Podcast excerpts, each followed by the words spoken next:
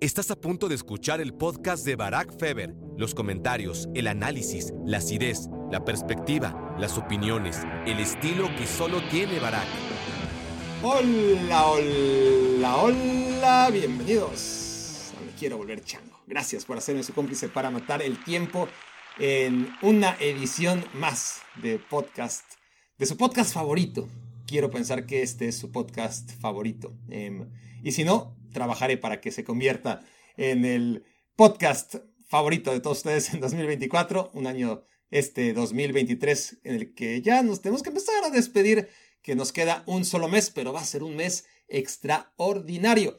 Eh, como ha sido extraordinaria esta semana de fútbol desde la última vez que nos encontramos, partidos del fin de semana de nivel muy alto, sobre todo en Premier League.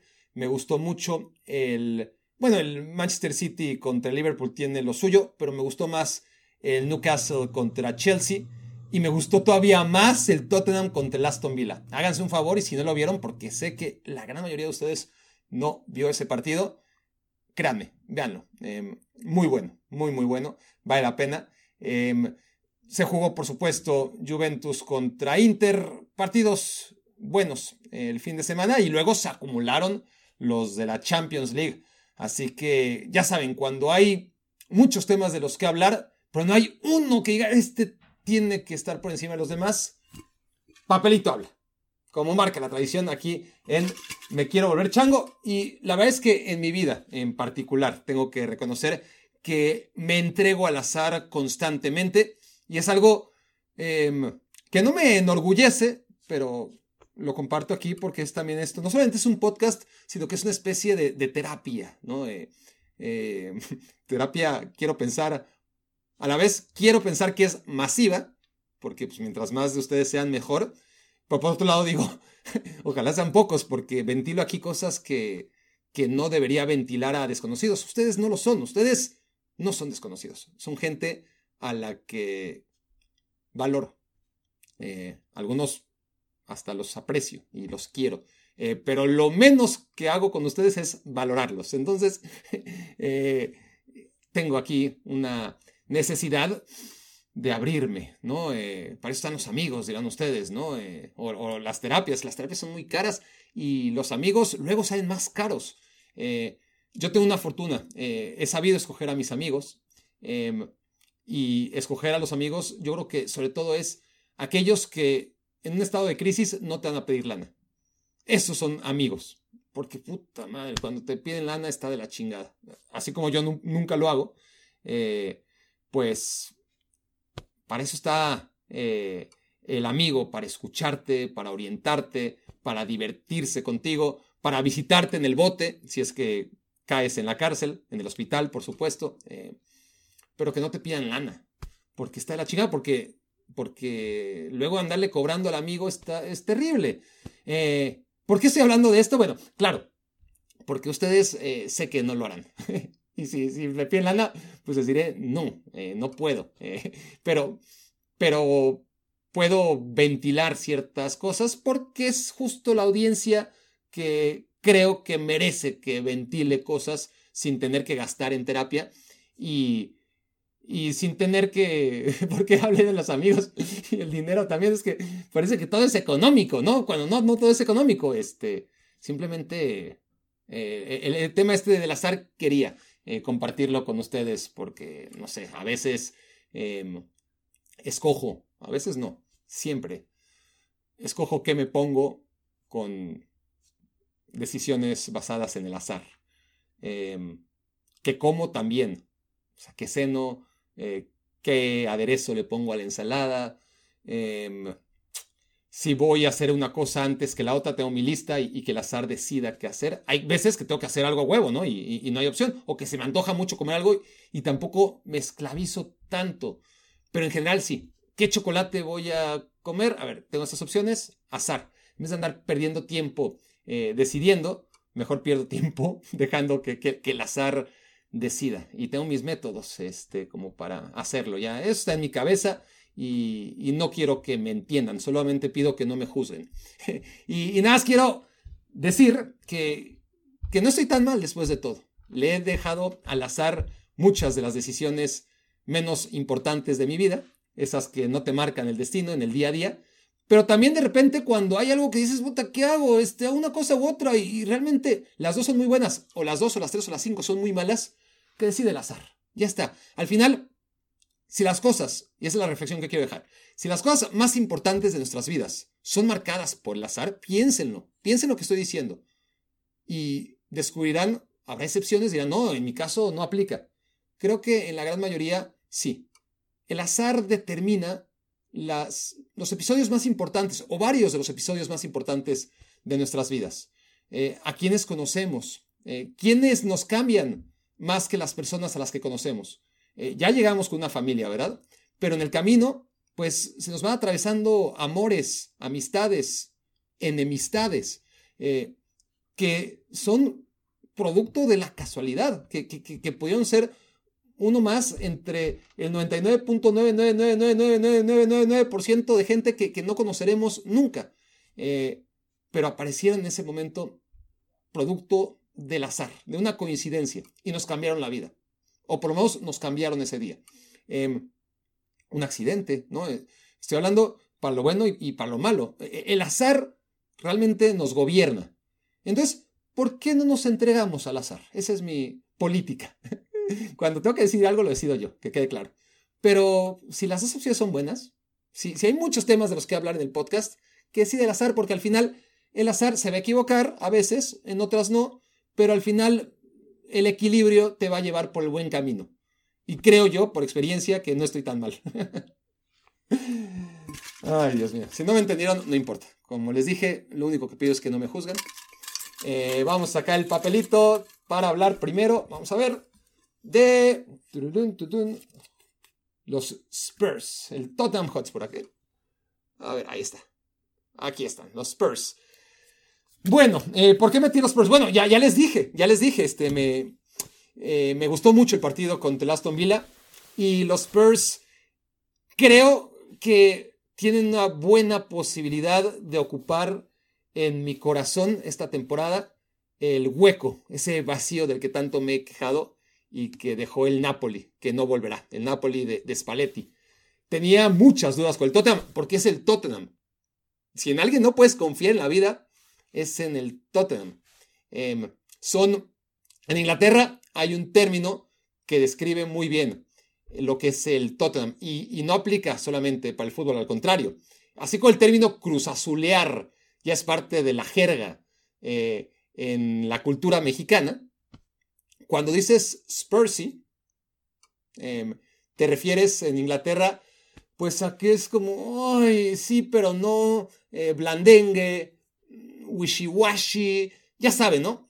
Es que no hay, no hay mejor palabra, es decir, por eso existe la palabra, porque por más que trate de, describirla con, con sinónimos, este, al final, si existe esa palabra es porque le queda como anillo al dedo a ese equipo o a esa persona, porque cabe para, para mucho, ¿no? Este, el término Spursy, que es oh, oh, indefinido, eh, débil, eh, que no saque el, lo, que dirían pecho frío, pero es que pecho frío tampoco eh, me parece que defina también al Tottenham como Spursy. Cuando, cuando ni siquiera el Arsenal, por ejemplo, el, a ver, Tottenham Hotspur es un equipo que no es el mejor en nada. Eh, ni siquiera a la hora de ser Spursy, porque a la hora de ser Spursy, el Arsenal es mejor que, el Tottenham. ¿Me explico?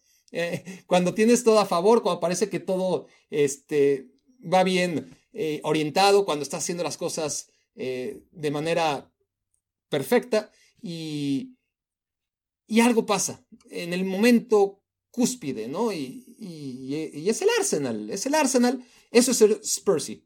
Eh, la tragedia del Tottenham es que ni siquiera para ser Spursies son los mejores. Entonces, eh, claro, una temporada en la que además perdieron a Harry Kane, una temporada en la que trajeron a ¿quién? ¿A Ange Postecoglou, ¿en serio? Al, sí, sí, el gordito este que dirigía a Australia y, y al Celtic y, y la verdad es que yo con todos los prejuicios del mundo pensaba que este Tottenham no iba para ningún lado.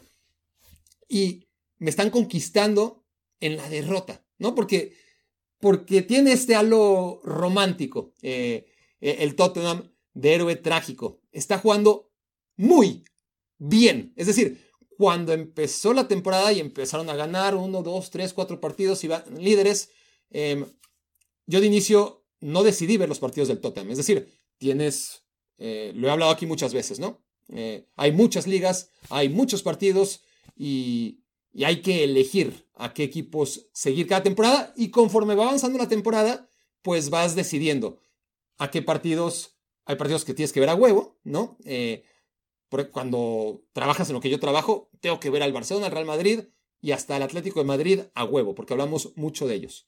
Em, y si no vamos a hablar, si no voy a tocar esa semana hablar de ellos, ya me tocará la próxima. Entonces necesito estar no solamente actualizado, sino tener un contexto de todo lo que ha sido la temporada del Barça, del Madrid y del Atlético de Madrid, que es de lo que más me toca hablar en mi trabajo en ESPN. Pero, pues hay equipos a los que, por supuesto, también hay que seguir todas las demás y lo hago con gusto además, ¿no? El Manchester City, el Arsenal, el Liverpool. Em, el Arsenal, por ejemplo, no estaba en estos equipos hasta hace dos o tres años. Eh, son unos 12 equipos de los que no me pierdo sus partidos para nada. Y luego hay dos o tres partidos que ahí sí a dedo escojo dentro de mi menú de 15 partidos que veo el fin de semana. Bueno, no los veo todos el fin de semana, eh, porque no tengo 30 horas el fin de semana solamente para ver partidos, pero los voy distribuyendo. Este sábado y domingo veo los que puedo, lunes me voy emparejando, martes y miércoles, eh, sobre todo si no hay Champions, porque si hay Champions ya valió y se me acumulan más, y así ya llego casi el viernes rayando este, para, para estar listo para la nueva jornada. Entonces, el Tottenham no estaba entre estos equipos, a priori. Yo, yo empecé viendo, eh, decidiendo que iba a ver al Manchester City, al Liverpool, al Arsenal y al Newcastle en Inglaterra. Esos iban a ser los cuatro equipos que iba a seguir. Ah, y al Manchester United. Eh, solo que dejé de. Digo, en un momento, no hace mucho, dije ya. Ya vi lo que tengo que ver del Manchester United. No me va a ofrecer más. Entonces tengo mis grupos, tengo divididos a los equipos a los que veo, siempre, religiosamente, a los que veo cuando tienen partidos trascendentales, que se me antoja ver, y a los que mejor veo en los highlights, nada más, en highlights largos, eh, porque ya sé lo que pueden ofrecer y generalmente es muy poco. Con algunos hago híbrido. Digo, mira, voy a ver los primeros 30 minutos y cuando me quede claro que ya quisieron, voy a, este, a, ver el resto, ¿no? Y, eso era con el Tottenham al, inicio de la temporada. Este, les voy a dar el beneficio de la duda. Fui escéptico, pero no me conquistaron en la victoria, jugando muy bien me conquistaron en la adversidad. O sea, fíjense, el Tottenham Hotspur empezó la temporada con un once muy definido y repetido partido a partido. Esos que te tienes que aprender de memoria porque no cabe la menor duda, porque Vicario siempre en la portería. Y aquí hago una pausa antes de que se me olvide. ¿Qué contratación la de Vicario? ¿Qué portero Vicario? Es un portero menudito, no das mucho por él. Este, ve sus antecedentes, equipos pequeños. En la Serie A, debutó además en la Serie A apenas. Este, es un late bloomer tremendo, ¿no? Este, que, que además eh, en el Empoli, ¿no? Dices, sí, el Empoli ha sacado futbolistas realmente que, que, no pelas, que, ni te enteras que existen. Ahora que está en el Empoli, les sugiero, y, eso lo digo para mí mismo, ¿no? Eh, a ver, vamos a ver ¿Qué jugadores están ahora en el Empoli, a los que ignoramos del todo y que en unos años van a estar en algunos de los varios eh, equipos importantes? ¿no? Eh, pasó con Di Lorenzo, por ejemplo, que, está en el Napoli. Eh, si nos vamos a épocas anteriores, pues seguramente a, a Zielinski, sobre todo en el, Napoli, pero, pero a Lazio también está, está Usai después de pasar por el Napoli. en fin, el Empoli ha dejado, y no quiero, no quiero que esto se convierta en un análisis del Empoli, pero el Empoli ha dejado futbolistas que mientras juegan en ese equipo nadie se enteraba y que, y que acaban siendo futbolistas de renombre, ¿no? Y, y es curioso porque, porque Empoli es el equipo al que menos atención le prestamos en Italia. Siempre está ahí, lleva años estando ahí, asciende, desciende, se mantiene, es estable.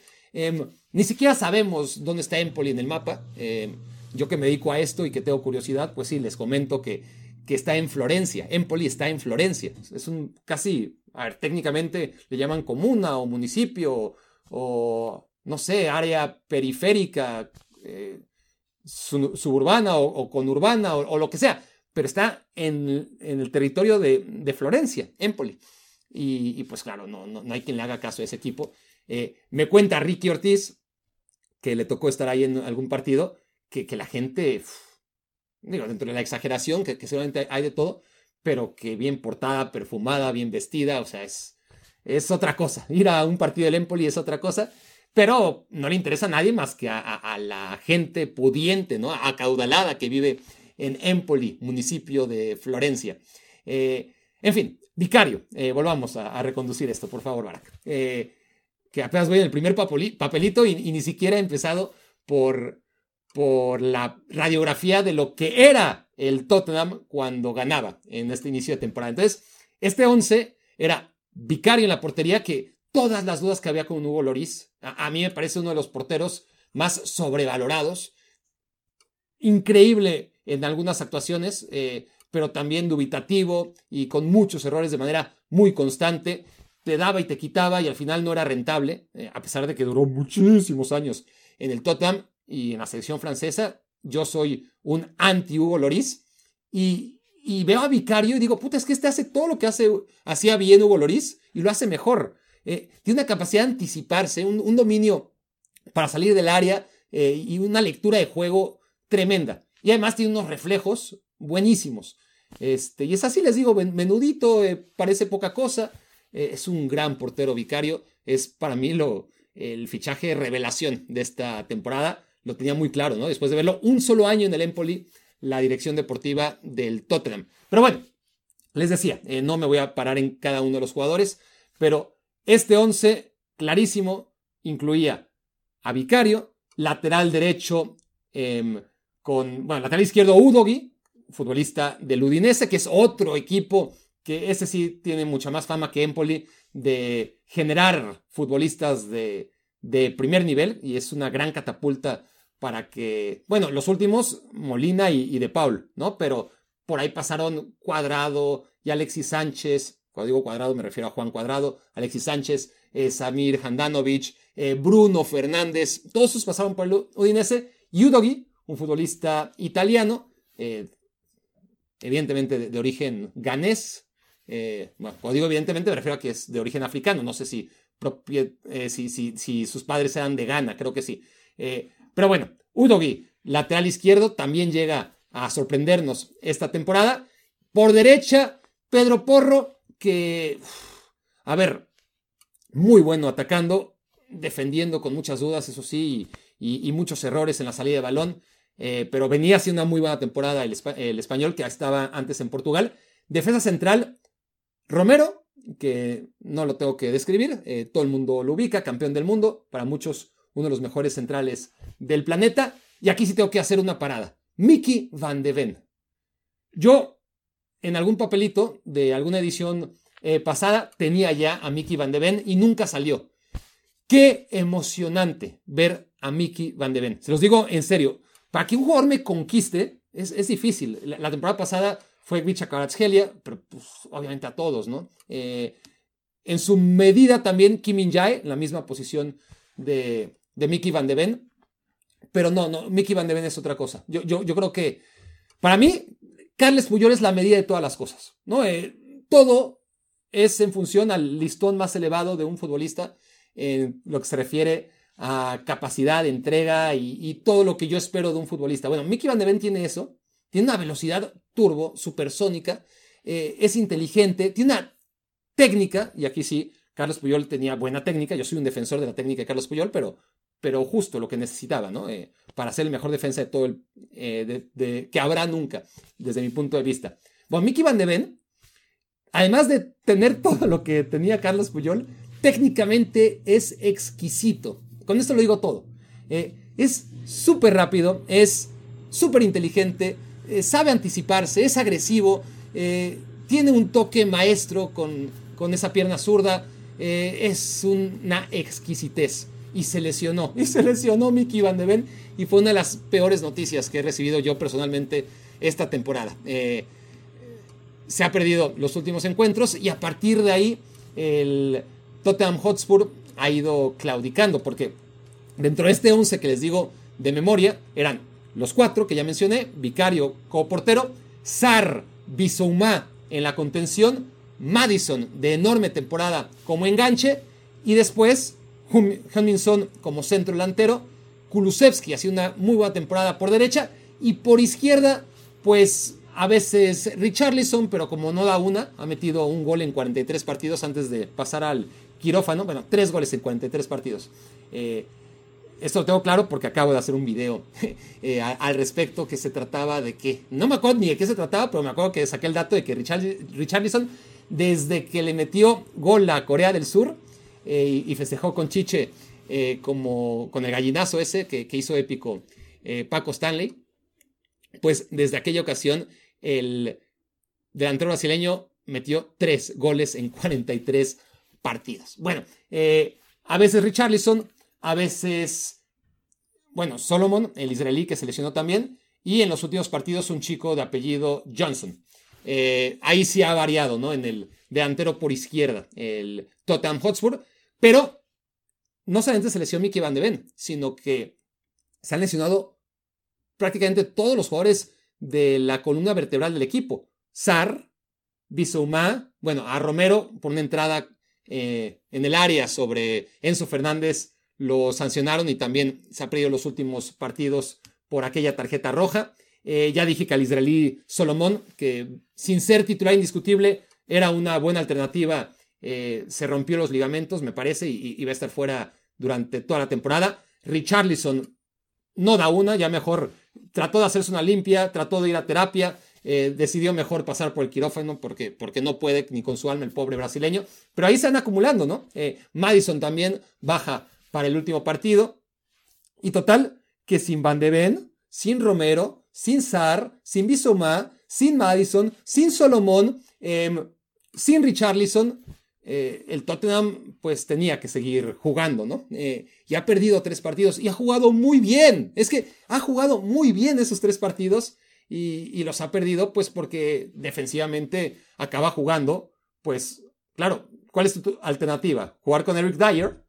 O mejor dejar a Eric Dyer en la banca, que es un desastre, y poner en la central a dos jugadores que ni siquiera son centrales, como Ben Davis que ha jugado lateral izquierdo toda su vida, y Emerson Royal, que es lateral, y, ni siquiera son de los buenos, ¿no? Ben Davis ahí, correcto. Emerson Royal deja mucho que desear, y, y, son los centrales del equipo, ¿no? Eh, en, estos últimos partidos, ante tanta lesión y suspensión, y todo lo que se acumula en contra de un Tottenham Hotspur que, que perdió de manera, para mí, totalmente injusta y engañosa en contra del, Chelsea, acabó jugando con nueve hombres, eh, el Chelsea acabó goleando en los últimos minutos, pero, pero no debió haber perdido ese partido. Y después del Chelsea, viene el partido contra el Wolverhampton, que no lo jugaron tan bien, pero a ver, entendamos todas las bajas que, tiene el equipo, y lo iban ganando, y literalmente al 96 y al 97 de la nada el Wolverhampton saca el partido.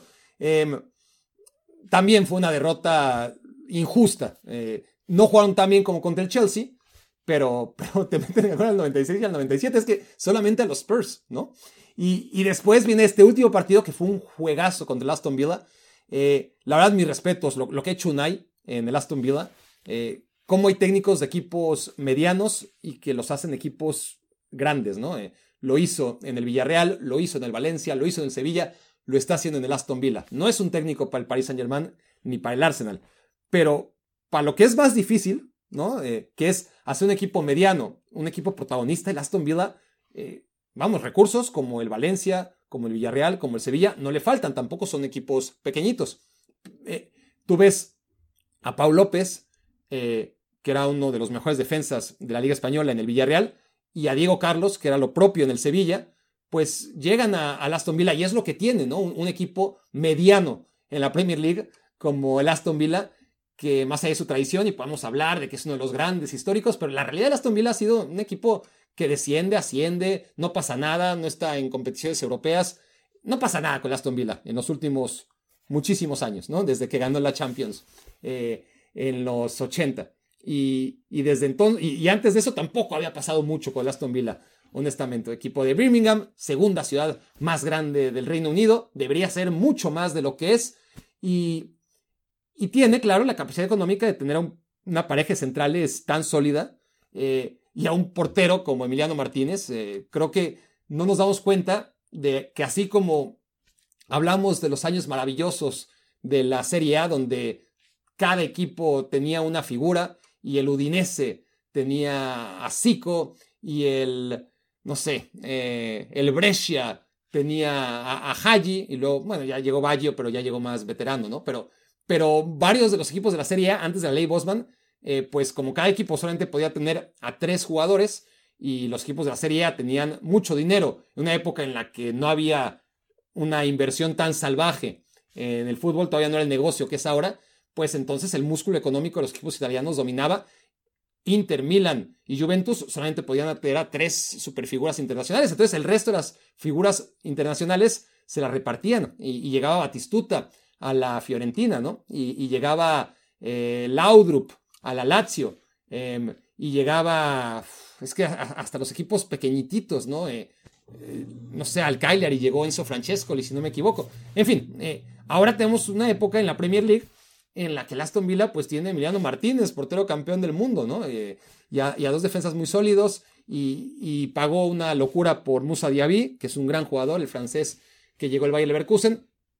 Y la gran virtud de Unai Emery es que no tiene esa definición de otros entrenadores que sabes a lo que juegan. Unai se va a adaptar a cada partido, a cada circunstancia eh, de su equipo y del rival y te puede jugar un partido ultra defensivo, un partido ultra ofensivo, un partido en el que, como este contra el Tottenham, asuma que el otro equipo va a tener eh, la, pelota y va a ser el más activo ofensivamente, pero que no va a defender eh, hacia atrás, sino que va a defender atacando. Y es lo que hizo el Aston Villa. No solamente a través del contragolpe, sino una presión alta, una intensidad, que esa sí es innegociable, eh, sea cual sea la postura y el contexto del partido que juegue el equipo de Unai, eso, esa intensidad máxima siempre la vas a ver, en, repetida en cada partido y, me encanta. La, verdad es que, que tengo que reconocer que aún sin tener un estilo definido, que nunca sé qué esperar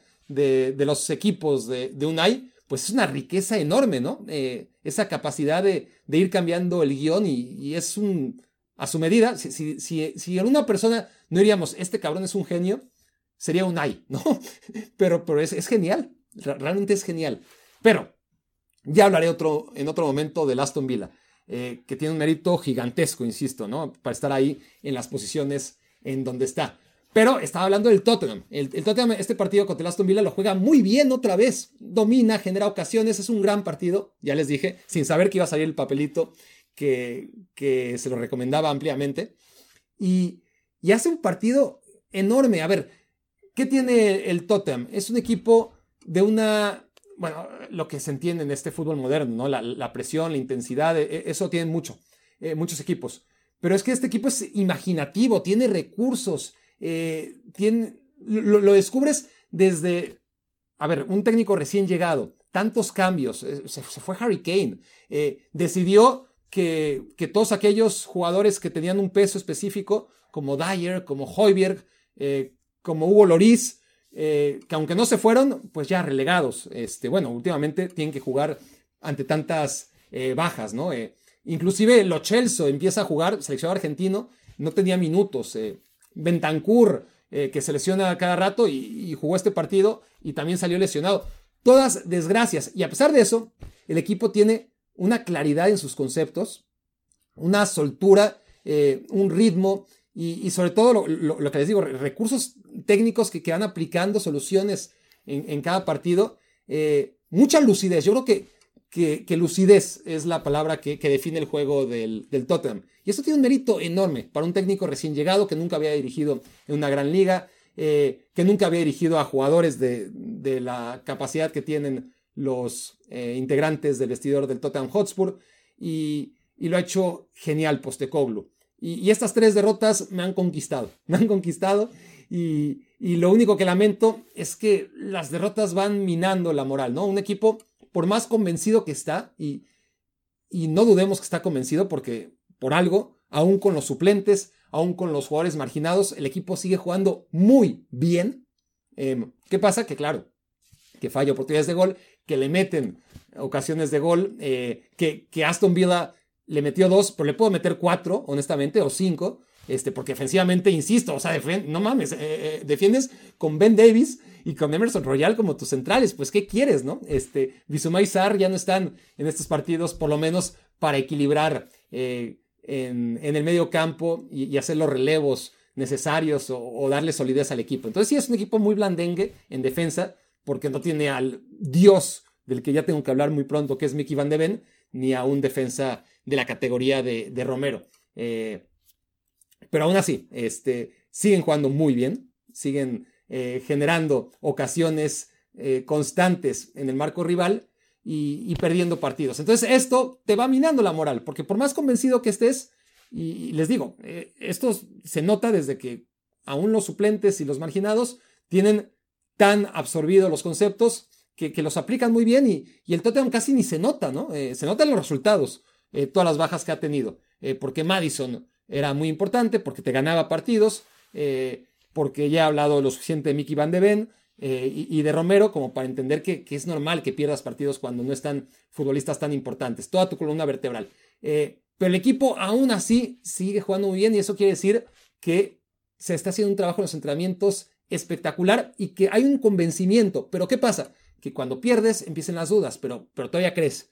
Eh, pierdes otra vez y cuando estás muy seguro, no importa. Eh, entiendes que, perdiste de manera extraordinaria contra el Chelsea, contra el Wolverhampton eh, y vuelves a jugar muy bien contra el Aston Villa y vuelve a ser la misma historia. Entonces ya el cuarto partido ya no es tan fácil seguir creyendo y, aplicando los conceptos y, y, la seguridad y la soltura y la lucidez con la que está jugando el Tottenham. Eso es lo que lamento, ¿no? Que, que estos resultados acaben condicionando lo que es un equipo que me está emocionando. Em, no le pido que sea campeón de la Premier League, es el Tottenham. Además, se fue Harry Kane. Eh, le pido que, que, siga compitiendo y que siga divirtiendo, como lo ha hecho esta temporada, porque es sin duda la gran noticia de lo que llevamos de la temporada 2023-2024. Un equipo con el que no contábamos y que, y que en estas tres derrotas me ha convencido que está para cosas importantes. ¿Eres fiel seguidor de este canal? Ve un paso más allá y hazte miembro de Barack Feber en Instagram. Pronostica marcadores, gana premios cada semana y al final de la temporada el premio mayor. Viaja conmigo a donde escojas. Busca más información aquí en la descripción de este video. No sé si se dieron cuenta, pero se acaban de fumar casi media hora de reflexiones sobre el Tottenham Hotspur. No mamen. o sea, yo creo que ni siquiera, si es que existe un podcast oficial de los Spurs, ni ellos le dedican media hora al equipo, no chinguen. Em, son muy especiales. Eh, si siguen aquí, son muy especiales y valen oro. Pero, pero a ver, hay hay de oro a oro. Hay oro de 14 quilates, hay oro molido de 24 quilates y hay algo que las estadísticas hablan por sí solas. Este podcast solamente a través de YouTube. Olvidémonos de Apple Podcasts, de Spotify y de los servidores tradicionales de podcast, donde seguimos siendo desde hace mucho tiempo uno de los podcasts, a veces el número uno, a veces el número dos. En los peores momentos eh, seguimos en el top 5 de los podcasts de fútbol eh, más escuchados en México, que, así se mide, ¿no? Eh, pero sé que mucha gente, si nos escuchan en México, gracias, pero si nos escuchas fuera de México, más gracias todavía. Nos va muy bien, afortunadamente. El tema es el siguiente, que, que entre los 50 mil de YouTube, a veces más, a veces menos, hay videos que promedian 30 mil, ¿no? Cuando se trata de, de me quiero ver chango, nada más estoy hablando, ¿no? 30 mil, 40 mil, 50 mil, a veces más. Y en cuanto al podcast, pues agréguenle, a veces más, a veces menos pero, pero los números indican que, bajita la mano, digamos que, que hoy es, como, como hablé del Tottenham, eh, solamente hay 50.000 de ustedes escuchando. Bueno, la matemática es clara. 49.300 de ustedes no se han hecho miembros en Instagram. 49.250, porque, porque tenemos ya 750 miembros en Instagram, como fundadores de Me Quiero Volver Chango. Y la matemática me dice que 49 de cada uno de los 50 a los que me estoy dirigiendo ahora mismo no se han hecho miembros y me gustaría saber por qué. No he insistido suficiente, no les parece atractivo ir a la Copa América o a la Eurocopa o al partido que ustedes exijan y deseen. No sé, eh, no, no les parece suficiente con ganar en la quiniela, poner a prueba sus conocimientos y su suerte, pero saber que de todas formas tienen la posibilidad de ingresar por medio del sorteo. ¿No les parece suficiente apoyar este podcast y este proyecto que tanto quieren? ¿No les parece suficiente tener una membresía de Me Quiero Volver Chango em, con foto y todo como uno de los miembros fundadores?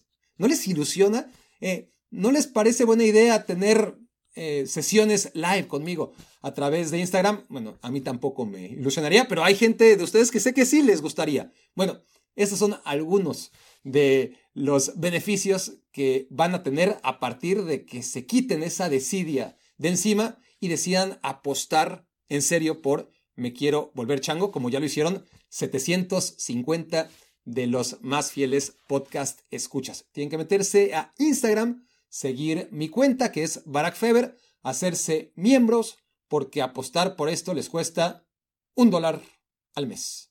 Eh, y claramente cuando quieran retirar su apuesta, la retiran. Pero simplemente es financiar los premios que vamos a tener a final de temporada. Em, hagan cuentas, al final necesitamos mil, mil miembros fundadores. Eh, tenemos 750.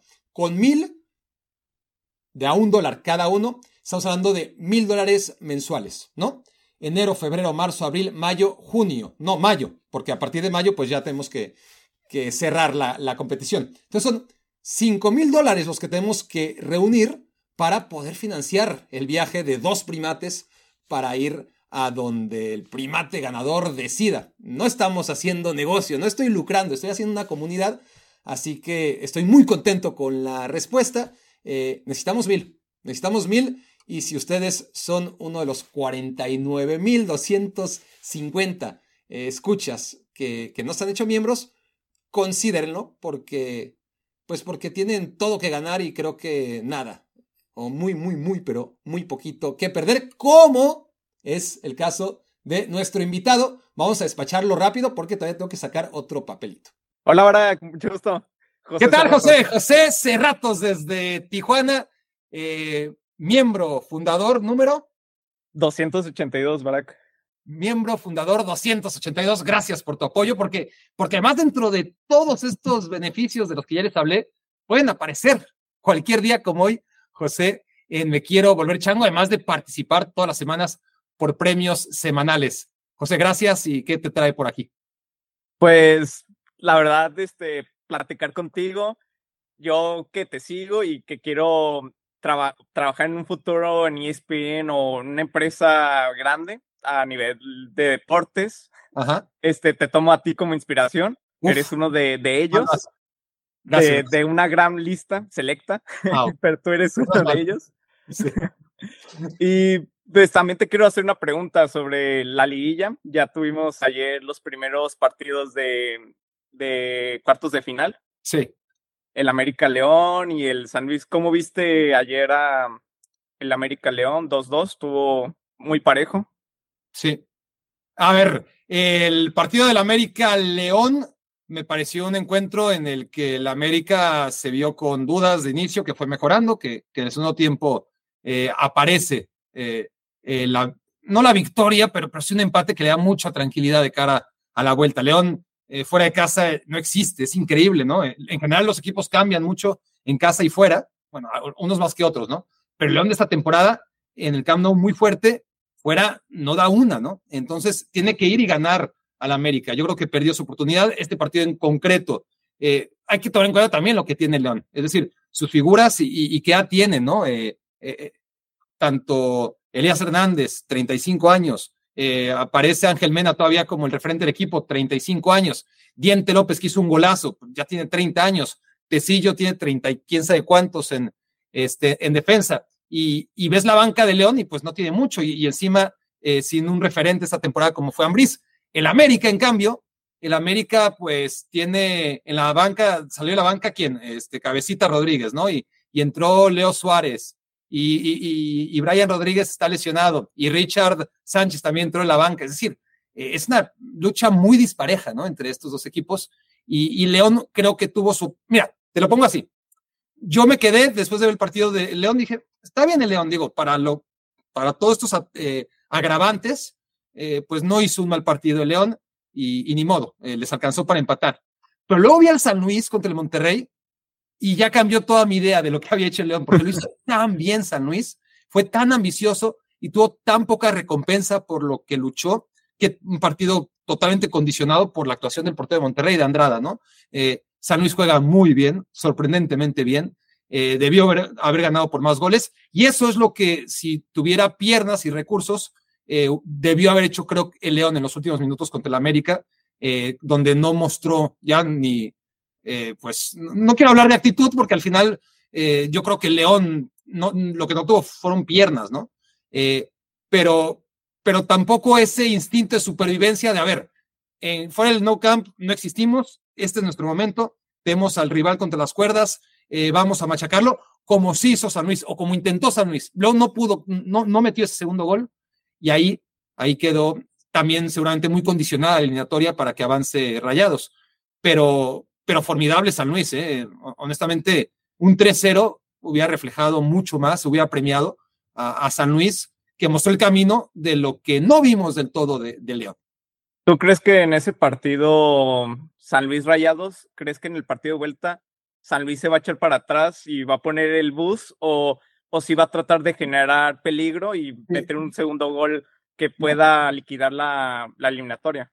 No, no, no he visto lo suficiente al San Luis como para darte una idea muy clara de, lo que espero de ellos. Eh, sé que empezaron muy bien la temporada, que, entraron en muchas dudas, que los ha revivido el play-in y que jugaron como los dioses contra Monterrey. Hasta ahí eh, mi información, que no es suficiente para decirte qué creo que voy a ver en campo del Monterrey. Creo yo que renunciar a lo que mejor hace San Luis eh, sería arriesgarse a morir de nada. Es decir, si vas a morir, muere con la tuya. Va a ser muy difícil que San Luis se encuentre un rival tan flácido como el que se encontró en casa también. Eso va a ser un condicionante enorme. Es decir, frente al mejor plantel del fútbol mexicano, va a ser muy diferente. Y yo creo que en este caso, eh, José, pensaba desde ayer, ¿eh? y ahora con esta pregunta me, lo ratifico. Creo que es muy similar a lo que vimos Honduras contra México, ¿no? Cada quien en su contexto, un partido de ida eh, en la Nations League, donde Honduras le pasa por encima a México de una manera muy similar a la que San Luis le pasa por encima a Monterrey, y una vuelta que me parece va a ser muy similar, ¿no? Eh, sustituyendo a Honduras por San Luis y, a Monterrey por, por México. Vamos a ver cuántos minutos añaden. veremos si hay penales o no hay penales. No, no, no puede haber penales eh, de antemano, esa puede ser la, la diferencia. Pero sí, el contexto del partido eh, me parece muy difícil que, así como Honduras no pudo o no quiso eh, arriesgarse a ratificar lo que hizo en Tegucigalpa, eh, me cuesta trabajo pensar que San Luis va a salir y sobre todo le van a dejar ser el San Luis que fue en casa, mi querido José. Gracias por estar aquí, gracias por tu membresía, eh, gracias por tu apoyo y gracias por este mensaje final en el que invites a todos aquellos que no son como tú y que todavía no tienen su membresía. Invito a todos los que están viendo este, este episodio y que se conviertan en, en changuistas de verdad. y pues la quiniela, o sea, la quiniela le da un sabor especial. Y aparte estas dinámicas que está haciendo Barak y el equipo de Barak, es, es algo que creo yo que ninguno te lo da. No, no, no, no sé si otros canales este, del doctor García o algo así tengan este tipo de dinámicas y están muy padres, la verdad. Gracias, José. Gracias, Barak. Bien, vamos a sacar el segundo papelito y último del día. Vamos a ver qué partido toca comentar. Y es el. Bueno, hace rato creo que no hablábamos del Real Madrid. Tengo que hacer papelitos más grandes. Pero aquí se lee, ¿no? Bueno. Real Madrid eh, contra el Napoli. A ver, ¿qué le pasa al Madrid? El Madrid no es esto. ¿No? El Madrid ganar cinco partidos en la fase de grupos, cinco de cinco, 15 puntos ¿Qué le pasa? ¿Por qué? En verdad, o sea, el Madrid gana la Champions, eso lo sabemos, la mitad de las veces. Eh, en los últimos 10 años ha ganado 5 Y, si hablamos de la historia de la Champions, pues han ganado 14. Y eso que, se pasaron treinta y tantos sin ganar la, Champions League, ¿no? Eh, ganaron las cinco primeras, del 56 al 60. Ganaron la sexta, como cinco años después. Seguía nada más Chendo. En 1965, no, no Chendo, Gento. Este, Gento seguía y fue el que ganó las seis primeras Copas de Europa. Y desde el 65 al 97 pasaron 32 años. Em, y del 97 a la fecha, 25 años, han ganado todas, ¿no? 8, 8 más.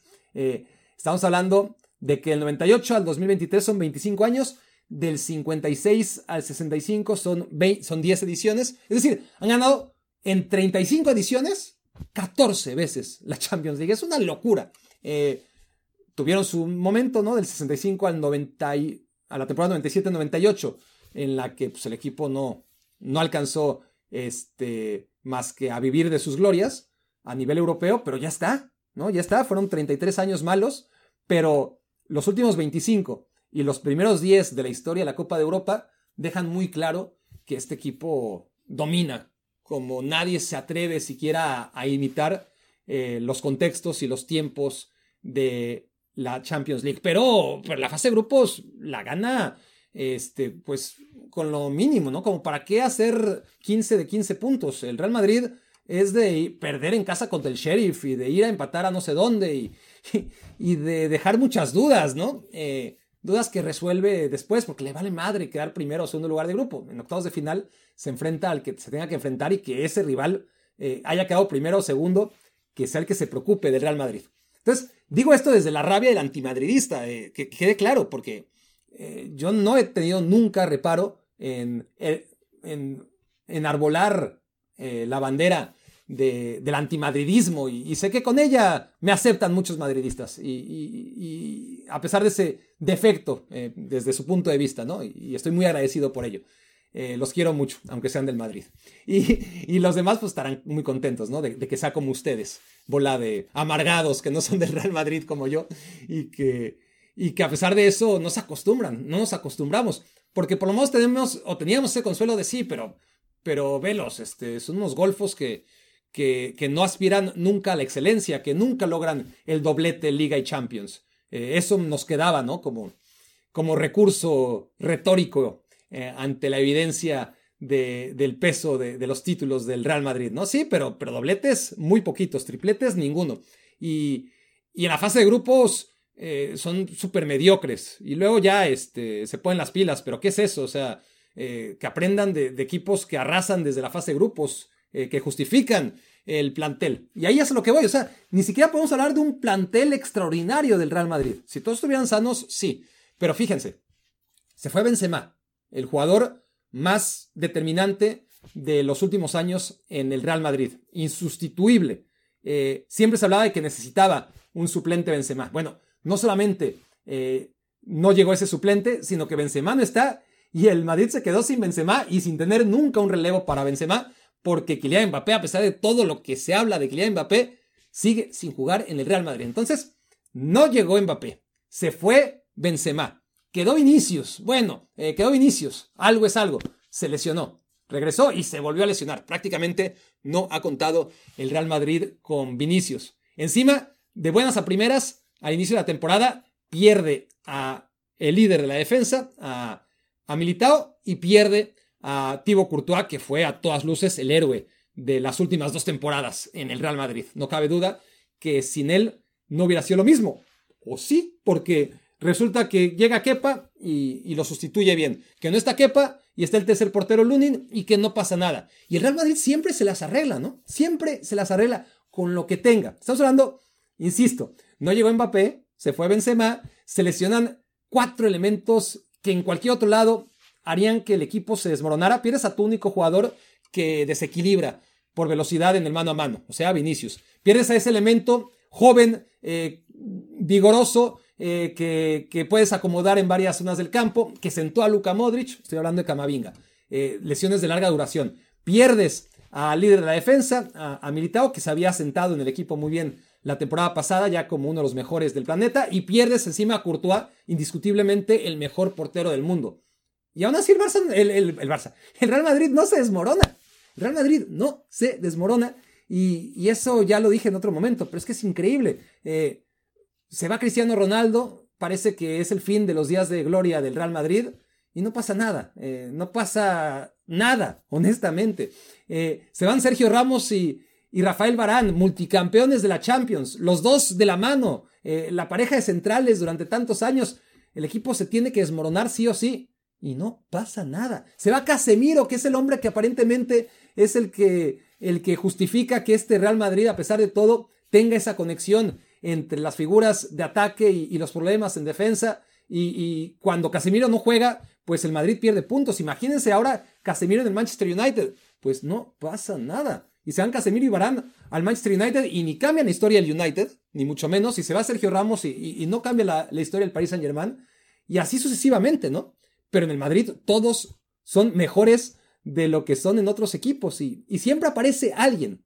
Y, si, y, si, deja de ser por lesión eh, eh, Vinicius, que, por ejemplo en Brasil no es determinante, claramente en Brasil a la edad de Vinicius, Neymar ya era un futbolista que había metido muchísimos goles con la selección brasileña y, ya era Neymar. O sea, Neymar ya era Neymar en Brasil, ¿no? A la edad de Vinicius. Y Vinicius sigue siendo el, jugador del Real Madrid, pero en la selección brasileña no ha hecho nada. Eh, por poner en contexto, como jugadores que, que son en el Real Madrid ultra determinantes, luego fuera del Real Madrid no lo son necesariamente, ¿no? Y, y entonces, si no está ninguno de ellos, pues está Bellingham. Y, Bellingham resulta que, que, es el nuevo ser todopoderoso que mete gol en cada partido. Es increíble, ¿no? Y si no, eh, si algún partido no, que, que, casi no pasa, pero Bellingham no, no mete gol, eh, ahí está Rodrigo, ¿no? Aprovechando que, que, no está ninguna de las figuras y da un paso adelante. Es, es tremendo, es tremendo lo, lo, del Real Madrid, a pesar de tantas bajas. Ahora, aterrizándolo en el análisis que se supone que este es un análisis que cabe para la temporada, ¿no? Pero si hablamos del partido contra el Napoli, fueron 70 minutos parejos, equilibrados. Em, el Madrid lo que tiene son 20 minutos al final en los que arrolla al Napoli, ¿no? Y y el Napoli perdió muchas cosas. Eh, si algo le he dedicado tiempo en este podcast es a, lamentar, a, lamerme las heridas, ¿no? De, de lo que perdió el Napoli desde que se fue Spalletti.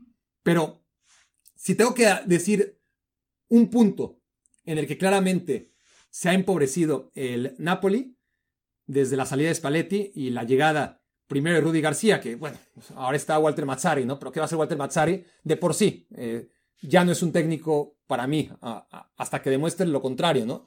De estos tiempos, ya quedó en el pasado, este, no es un técnico para, para esas alturas, pero aunque lo fuera, o sea, ya es pérdida total eh, lo, que hizo en Napoli al darle el volante a Rudy García.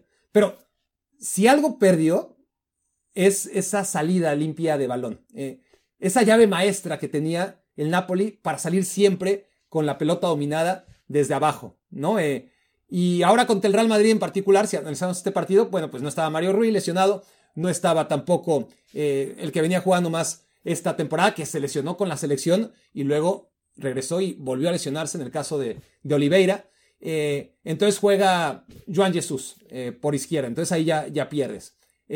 Kim In Jae se fue al Bayern Múnich, no lo está haciendo bien en el Bayern, pero es un defensa de una categoría que Natán para nada, ¿no? Entonces, si hablamos de empobrecimiento, ni, ni, duda cabe que, que, en la posición de defensa central, este Napoli perdió muchísimo, ¿no? Entonces, en la salida de balón, en cuanto el Real Madrid empezó a, presionar bien en los últimos minutos, el Napoli no podía salir. Y, fue triste porque hasta con Gatuso, ¿no? Este, Gatuso que puso la primera piedra para que este Napoli de Spalletti floreciera como hizo, eh, trabajó mucho, ¿no? En la salida de balón y le costó mucho y era desastroso ver al Napoli en los primeros eh, partidos de, de Gattuso cómo trataba de salir y, no podía. Bueno, me recordó a ese Napoli. Así de grave está el asunto en esos últimos minutos. Luego, si analizamos los primeros 70, el partido estuvo ahí. Eh, estuvo ahí, porque si bien ya dije que, que pudo golear al final Real Madrid 8 a 2, simplemente cambiando a Joselu por Holland o por Harry Kane, porque tuvo tantas llegadas de gol en los últimos minutos. Si hablamos de los primeros 70 minutos, em, el partido tuvo pequeños detalles que, pudieron hacer que la historia fuera contada de otra manera, ¿no? Eh, creo que hay suficiente evidencia para pensar que la entrada de Rudiger que sacó a Zielinski del partido era de tarjeta roja. Eh, hay una jugada puntual en la que, de esas jugadas que, que probablemente si viste el resumen nada más, ni, te enteraste, ¿no? Eh, porque además, entre tantas cosas que pasó en el, pasaron en el partido, pues hasta queda un poquito sepultada. Eh, pero hay un momento que me parece que es el clave. Eh, contragolpe del Napoli, la tiene Vicha Karatsgelia, va cerrando Simen, que entró de cambio en el segundo tiempo, y esa jugada es gol seguro. Pero era un balón que había perdido Dani Ceballos. Dani Ceballos pierde la pelota, conduce en velocidad Cabrasgelia, cierra al segundo poste Osimen y aparece una barrida tremenda, quirúrgica, extraordinaria para interceptar el balón de Fede Valverde. Esa fue la jugada del partido desde mi punto de vista, ¿no? Evita un gol y, y quizás es el Real Madrid, seguramente se hubiera visto abajo y, y de todas formas se hubiera remontado. Pero bueno, esa es una jugada clave para ilustrar lo que fue un partido parejo hasta el minuto 70 en el que el Madrid, pues sí, acaba arrollando a este Napoli o a lo que queda de este Napoli que, que bueno, que va a clasificar seguramente a los octavos de final, pero que para nada se parece a lo que fue la temporada pasada. Ya lo sabíamos, el Real Madrid permitió dentro de todas sus carencias, porque tiene bajas muy importantes, que el Napoli soñara con volver a parecerse a sí mismo, pero en los últimos 20 minutos acaba aniquilándolo y sin dejar dudas, ¿no? De que en esta Champions League, esta Champions League que fíjense, no tiene a candidatos naturales a ganarla siempre, ¿no? Que son Chelsea y Liverpool. No tiene al Paris Saint-Germain, uno de los papelitos que no salieron, pero del que ya hablaremos. Eh, bueno, tiene al Paris Saint-Germain todavía, eh, porque además eh, cobró vida, ¿no? Con ese penal en el último minuto. Estaría ahora mismo eliminado prácticamente. Pero, pero ya no es el Paris Saint Germain de Neymar, Mbappé y Messi, ¿no? Entonces, si hablamos de candidatos a ganar la Champions League, pues Liverpool no clasificó, Chelsea no clasificó, el Paris Saint Germain ya no tiene esa etiqueta y, el Barcelona también la perdió eh, hace tiempo. Entonces, candidatos a ganar la Champions League, quien quiera meter al Atlético de Madrid, que no se ha metido a semifinales desde hace muchísimo, ¿no? Desde, desde, que llegó a la final prácticamente contra el Real Madrid, la segunda eh, que, pierde. Eh, le gana un partido al Barça en cuartos de final hace unos siete años. Eh, y ya, ¿no? A partir de ahí, el, Atlético de Madrid ni a semifinales se, ha metido. Quien quiera apostar por Atlético de Madrid, se la paso. Pero hay tres, ¿no? salvo sorpresa. Claro, podemos hablar del Arsenal, que, que si hablo de. Si le estoy diciendo que, que es muy difícil apostar por un equipo que no avanza a semifinales con Atlético de Madrid desde hace por lo menos siete años, imagínense el Arsenal. Pero sí, entiendo que el Arsenal, que el Inter tengan posibilidades, eh, pero en general esta Champions huele a, que el Bayern Múnich con todo lo que tiene que mejorar, otros papelitos que, no salieron, eh, el Bayern Múnich con todo lo que tiene que mejorar, el Manchester City con todo lo que tiene que perfeccionar, eh, y el Real Madrid, ¿no? no está tan abierta a priori como otras ediciones con más protagonistas, con más pesos pesados de cara a los octavos de final. Em, si el Napoli nos ilusionó con eso en la temporada pasada, pues está claro que, que se desdibujó totalmente en esta. Bueno, me voy a despedir, quiero ver nada más mis apuntes, a ver si no dejé nada en el tintero. Yo creo que con esto tenemos el final de Me quiero volver chango. Gracias por haberme hecho su cómplice para tiempo. Escuchaste el podcast de Barack Feber. Toda la información de los deportes con un toque de Barack.